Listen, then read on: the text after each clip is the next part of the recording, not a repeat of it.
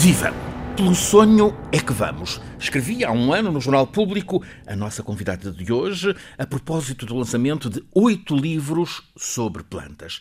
A convidada que o professor Filipe Duarte Santos nos traz hoje é Maria Amélia Martins Loução, professora catedrática na Faculdade de Ciências da Universidade de Lisboa. Vamos então à procura do sonho. Para já, professor, eh, proponho que nos apresente Maria Amélia Martins Loução. Tenho muito gosto e agradeço a, a presença da, da, Amélia aqui, professora catedrática da Faculdade de Ciências da Universidade de Lisboa, é bióloga especializada em ecologia e, e também em ciências da comunicação. Foi vice-reitora da Universidade de Lisboa de 2006 a 2011. É atualmente presidente da Sociedade Portuguesa de Ecologia. Tem vários prémios, os quais destaco o último prémio Ciência Viva 2021. Bem-vinda, Maria Amélia Martins Loução. Saltamos de uma, de uma COP para a outra. Estamos a sair da COP27, Conferência das Nações Unidas sobre o Clima, com frustração, com uma frustração geral. Saltamos, neste começo de dezembro, para a COP15 da Biodiversidade, Conferência das Nações Unidas, tal como a de, a de Sharm el-Sheikh, esta agora em Montreal, depois de uma primeira parte em Kunming, na China. Alguma boa esperança em relação a, a esta, a esta COP15 da Biodiversidade? Pode ser melhor do que a COP27? Eu acho que é preciso é ter esperança, não é verdade?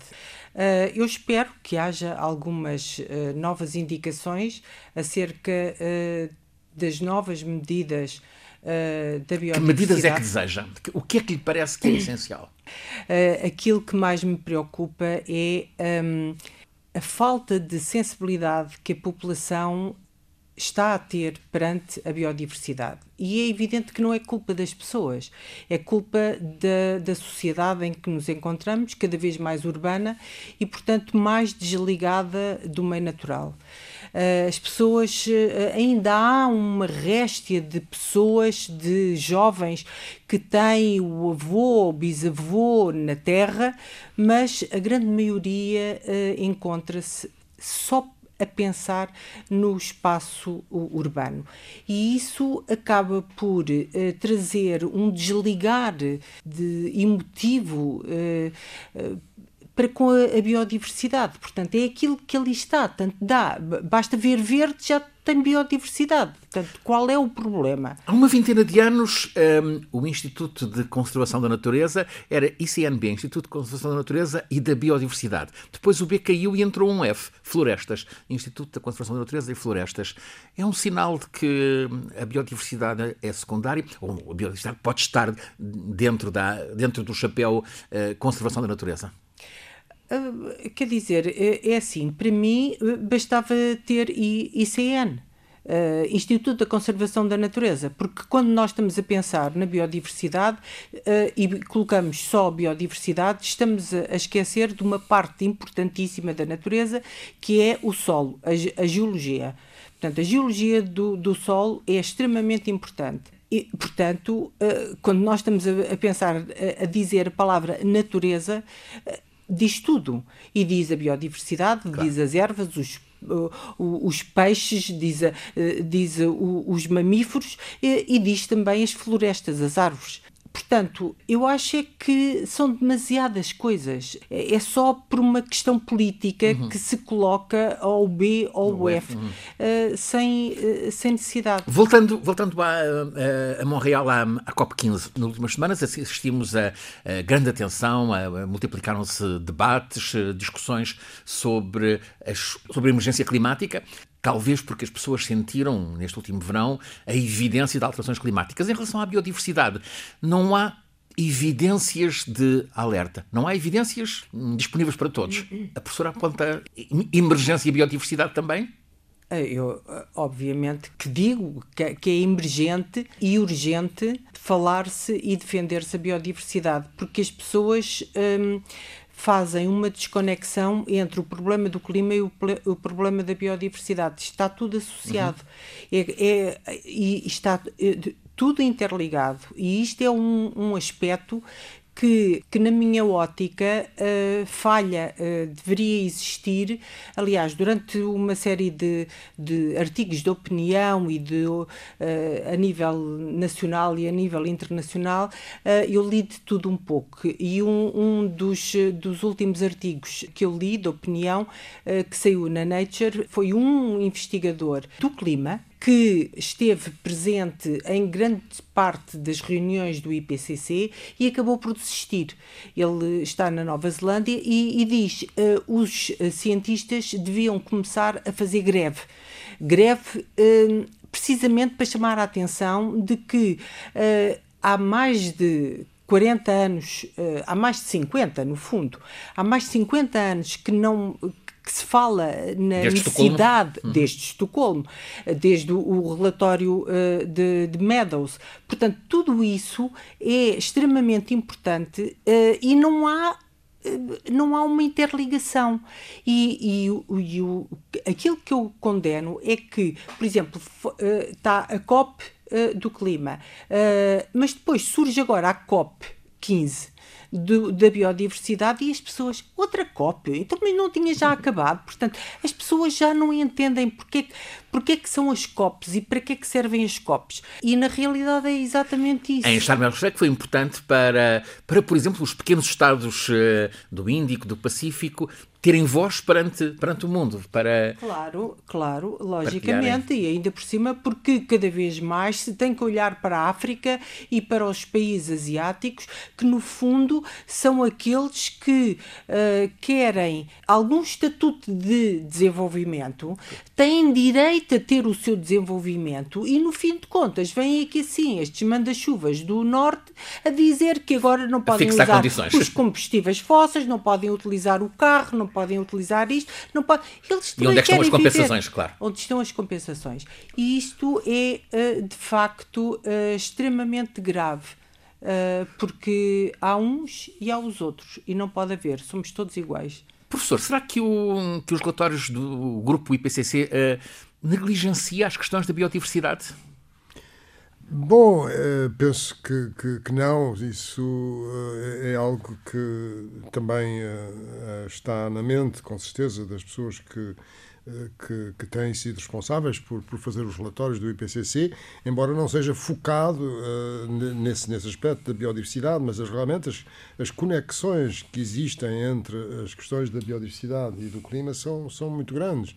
Para dar um exemplo concreto, uhum a questão das florestas tropicais úmidas, hum. é? da, da, região da Amazónia, também África Central, Congo, claro. Hum. E, e, da, e, da, região do Sueste Indonésia. Asiático, da Indonésia. E uh, falando da Amazónia, aquilo que se está a passar é que devido ao desmatamento, não é? Como se diz no português que se fala no Brasil, ou deflorestação, como se queira dizer. O facto é que a área de floresta está a diminuir e isso tem implicações. Os solos não são particularmente ricos na, na, na Amazónia e isso é extremamente destrutivo para, para a biodiversidade dessa região.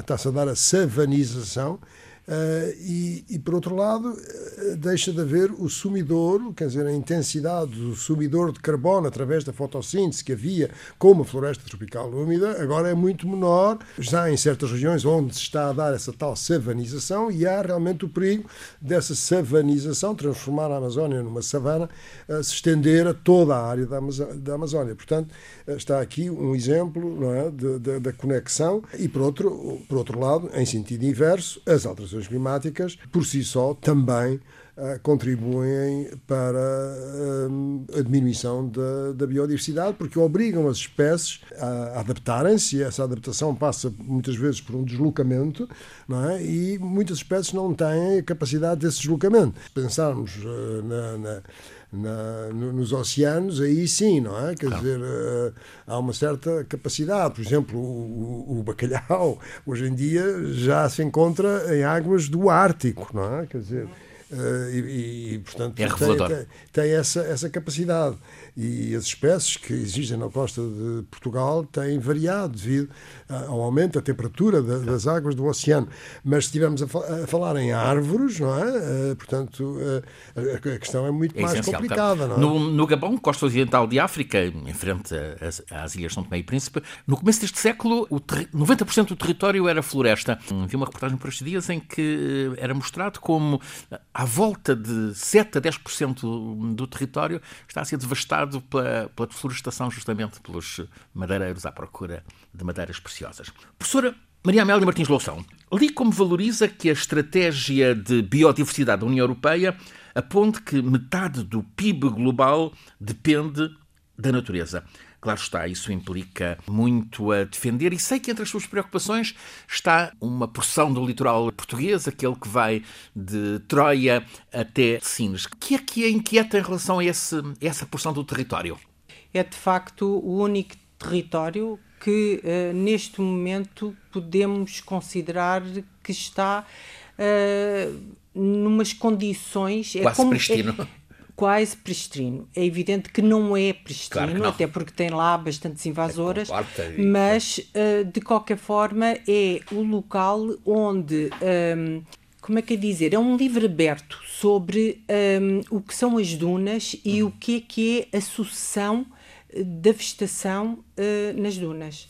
E isso uh, é, uh, é algo extremamente interessante e que só é possível naquela zona, precisamente porque aquilo é um istmo que vai desde o mar aberto até ao outro lado, que é o cepal de, do, do Sado.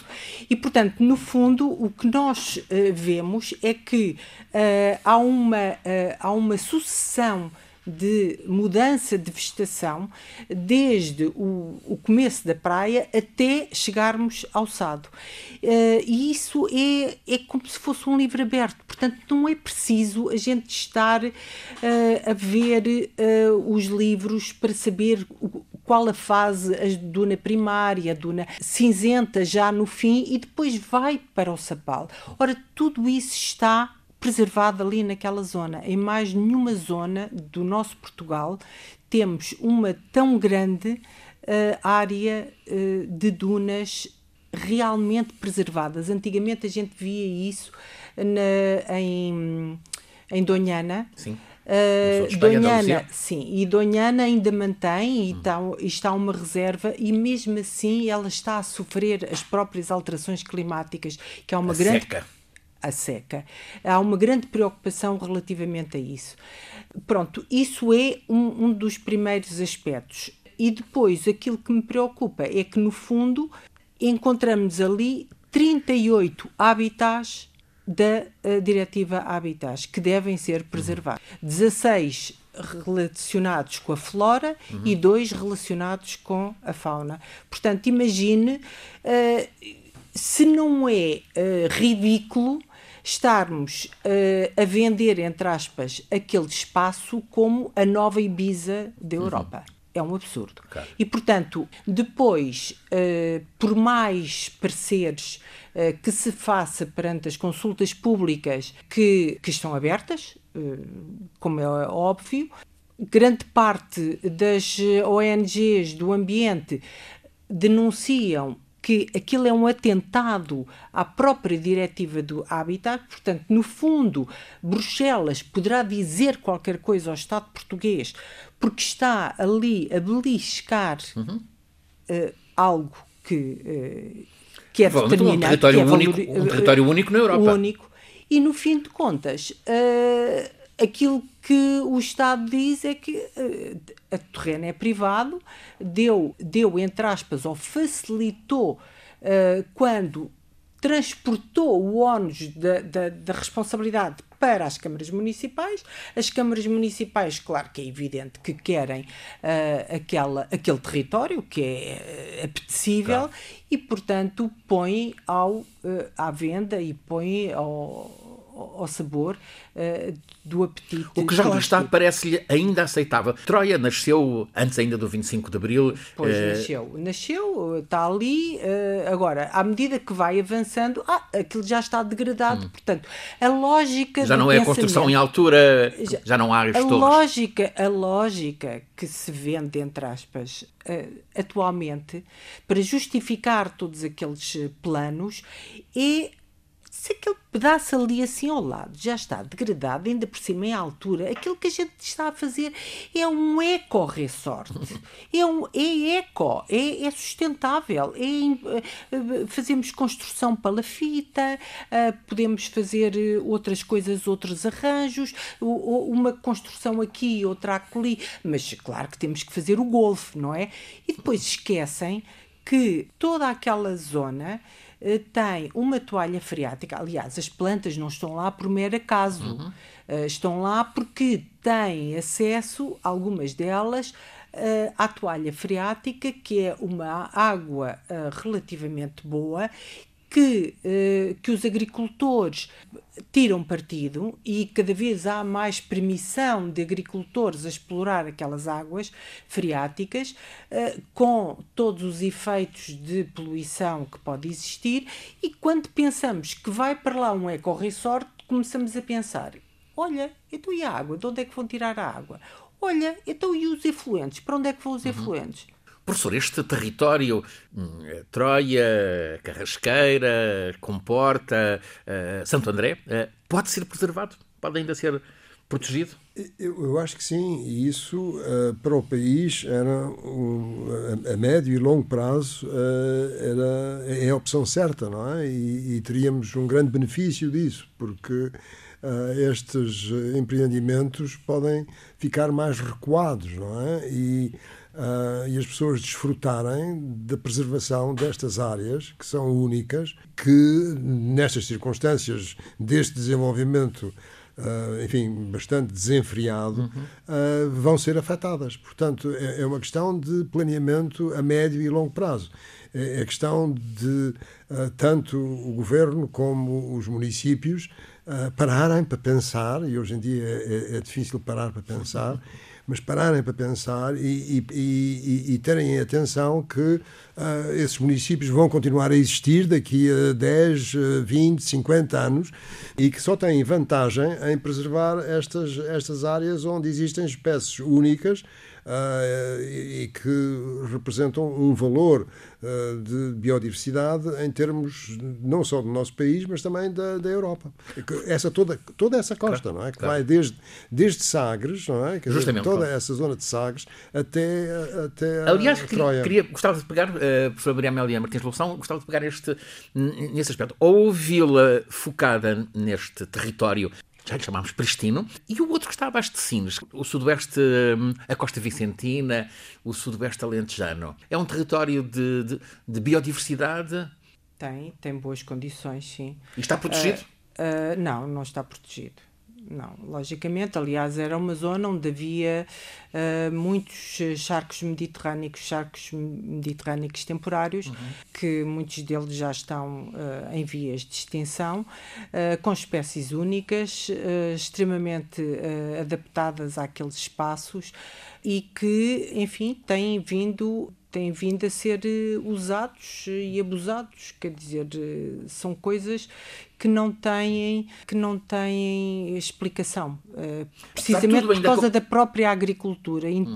a intensidade da agricultura. Essa é uma outra questão. Que, que Na zona de Odmira, por exemplo? Hum? Sim, com as estufas todas. Claro. Mas uh, eu, pegando só um pouco naquilo que o professor Filipe Duarte Santos uh, estava a dizer, eu acho que é uma falta de oportunidade do país não uh, vender para o turismo uh, as áreas uh, de biodiversidade que nós temos. Agora, a ideia é e a obsessão é que o grande PIB de Portugal advém do turismo. E, e portanto, aquilo que nós deveríamos procurar era ter um turismo específico que sentisse a necessidade de olhar zonas com um olhar diferente para paisagens únicas que nós temos, que nós ainda temos, uh, e que uma é uma que existe na Escócia, por exemplo. Uh, exatamente, quer dizer, a gente anda uh, por aquelas zonas de, da Escócia, parece que está tudo abandonado, mas não está, aquilo é como um jardim tratado. E, e é uma pena, de facto, não se um, olhar para esses terrenos dessa forma. E, e, pronto, isso era uma, uma estratégia que, na minha ótica, deveria valorizar uh, o território que nós ainda temos e a biodiversidade que é única e que nós devíamos eh, preservar, tanto mais que a Espanha uh, já, uh, já degradou, já degradou praticamente toda a sua costa zonas costeiras. Que espécies é que mais valoriza na biodiversidade portuguesa? Serão tantas, mas quero trazer-nos algumas, eh, chamar-nos a atenção para algumas, eh, para alguma riqueza no património de biodiversidade em Portugal. Para mim, eu gosto muito das árvores. Uhum. E, portanto, uh, para mim uh, é essencialmente árvores como os diferentes carvalhos, que tínhamos quase uma coleção de carvalhos e temos uma coleção de carvalhos espalhados por todo o país. E que resistem mais ao, ao e fogo. Que, e que resistem mais ao fogo. Uh, mas depois temos a outra parte que só o olho especialista, especialista é que vê, que é algo que o professor Filipe Duarte gosta muito, que são as orquídeas. Uhum. E, e, portanto, quando nós desbravamos uh, ou simplificamos a paisagem, uh, como agora se tem feito, acabamos por perder esse, essas, eh, essas orquídeas lindíssimas que nós temos aqui, até novas espécies, volta e meia aparece uma nova espécie que, que é uma pena não, não ser, uh, não ser um, não serem detectadas, não serem vistas. E isto é, um, é algo que poderia levar as pessoas a terem um pouco mais de, uh, de atenção. Depois podem dizer assim, mas para que é que isso serve? O problema é que tudo tem que ter uma utilidade. Falta-nos ter uma cultura de contemplação da natureza? Sim, sim, sim, sim. sim o professor, sim. Eh, o professor Filipe Porto Santos vai na cabeça a dizer que sim. Eu ia dizer que todos os anos, eh, todos os anos eh, vou à, à Costa Vicentina uhum. um, por volta de abril, maio e, e vou passear naqueles espaços uh, uh, da, daquela, das arribas, não é? Um, que são relativamente planas uh, e que têm uma vista muito bonita sobre o mar, quer dizer, há sempre muito vento, mas isso é uma coisa que enfim, é, até pode ser agradável.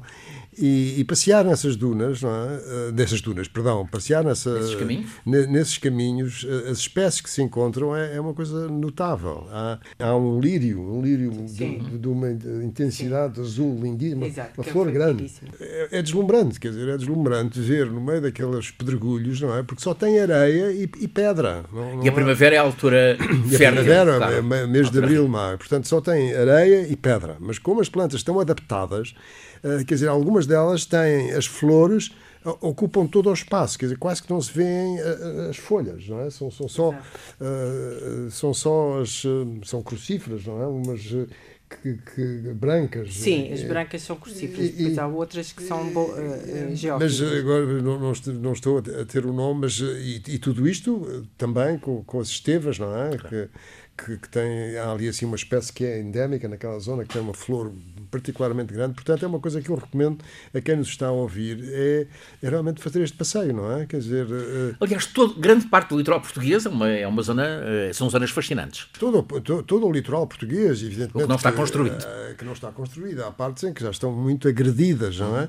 Mas partes da costa vicentina são realmente um uma maravilha, quer dizer, a pessoa. E, e, depois saber os nomes das plantas, não é? Quer dizer, ir com um pequeno guia, que hoje em dia existiam, claro. uh, não, não, existiam há 50 nem 60 anos, isso posso testemunhar, uh, ou mais, uh, mas, mas hoje em dia existem, portanto, podem se identificar e a pessoa cria uma empatia, não é? Com, com a natureza, e isso é fundamental para nós sermos mais sensíveis a estes problemas que, que, que nos afetam e, sobretudo, afetam-nos a nós, mas também aos, às, nossas, às futuras gerações. Aqueles livros que a professora há um ano celebrou uh, ao serem lançados, celebrou no seu artigo, num dos seus artigos no público, são uma ajuda para para gostar das plantas? Sim, são uma ajuda. Uh, são, digamos que, uma ferramenta fundamental para uh, a descrição, saber mais em pormenor sobre as plantas.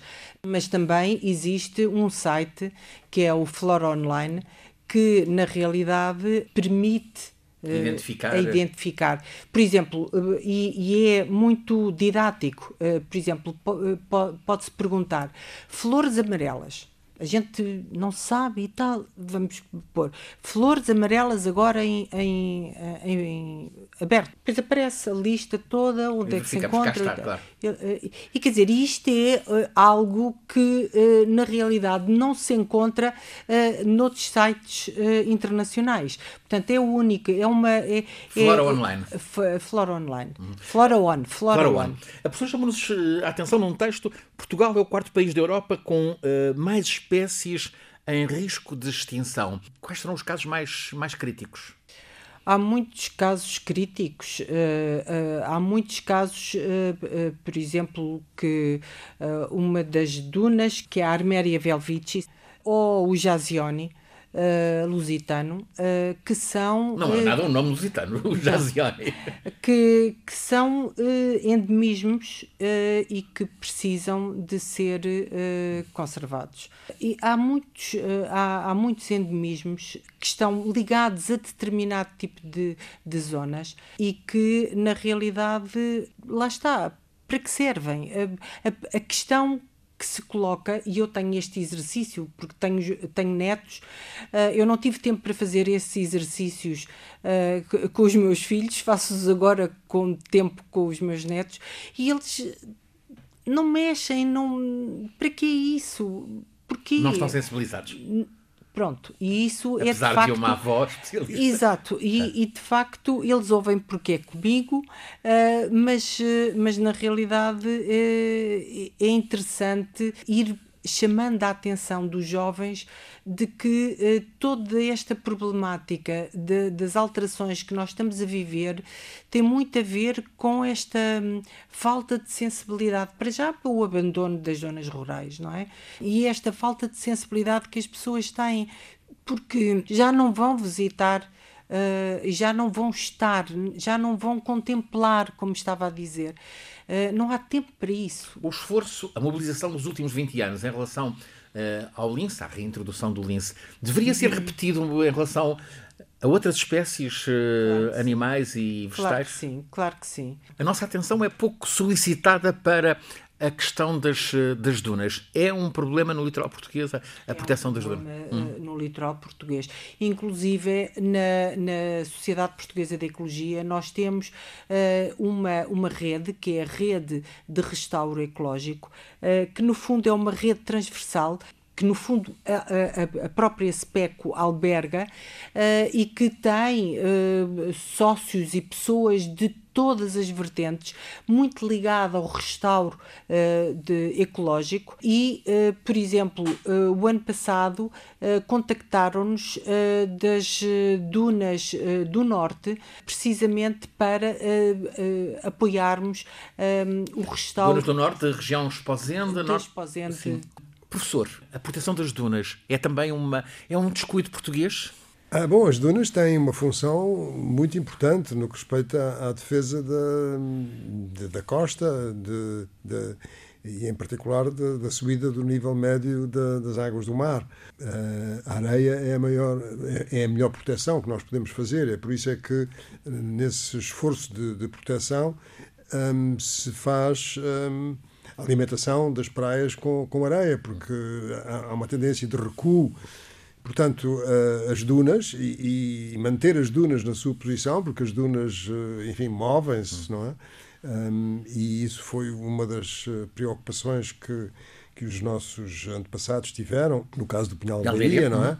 Um, e a, toda essa plantação. E, e, é curioso que hoje em dia no Pinhal Leiria há uma zona em que há uma duna que está a avançar, não é? Do, do, uma duna que, isso vê-se muito bem até no, nos enfim, nos mapas do, do, Google, não é? Isso é perfeitamente visível. Portanto, se não houver vegetação so, sobre as dunas, uh, o vento move a areia, não é? E, e, E, e, e, portanto, isso é, é, é, algo que não, que não, que não é bom. Na não é? Normandia há neste momento um, um problema. Uh, cerca de 19 mil casas construídas abaixo do nível da água, da água do mar e o governo francês está a criar uma comissão para avaliar as dunas, as dunas do desembarque aliado uh, 44, uh, justamente porque há o receio de dessas casas ficarem, ficarem expostas uh, ao mar.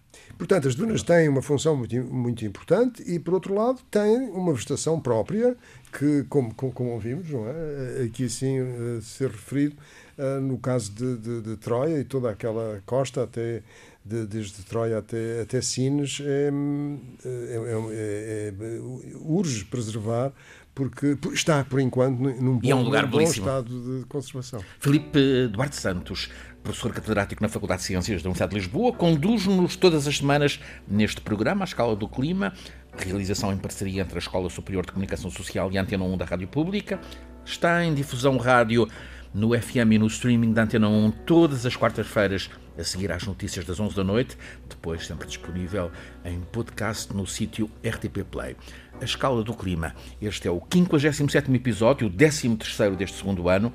É um programa feito por Alice Vilaça, Nuno Portugal, Paulo Cavaco, por mim, Francisco Sena Santos, sempre pelo professor Filipe Duarte Santos, nosso condutor científico, e hoje como convidada a professora Maria Amélia Martins Loução.